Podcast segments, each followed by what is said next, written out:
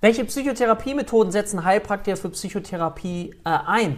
Also, wenn ich schon mal in einem anderen äh, Reel darüber gesprochen habe, dass Heilpraktiker, die sich mit naturkundlicher Medizin beschäftigen, ungefähr drei bis 400 verschiedene Verfahren zur Verfügung haben, ist es bei den Heilpraktikern für Psychotherapie nicht ganz so viele, aber es gibt natürlich sehr, sehr viele unterschiedlichste Therapiemöglichkeiten. Und wir Heilpraktiker für Psychotherapie haben Therapiefreiheit. Das heißt, wir sind nicht daran gebunden, eine spezifische Richtlinientherapie zu verwenden, sondern wir können unterschiedlichste Psychotherapiemethoden nutzen. Wir können auch kognitive Verhaltenstherapie, tiefenpsychologisch fundierte Psychotherapie, aber eben auch so etwas wie systemische Therapie, Gestalttherapie bis hin zu Kunsttherapie verwenden. Also es gibt eine ganze breite Palette, je nachdem, wie du dir vorstellst, deinen tiefen Zugang zu deinem Patienten zu gewinnen und wie viel du lernen möchtest in der jeweiligen Therapiemethode, kannst du selber für dich entscheiden, was du lernen und was du dann auch anwenden möchtest, wenn du Heilpraktikerin für Psychotherapie bist.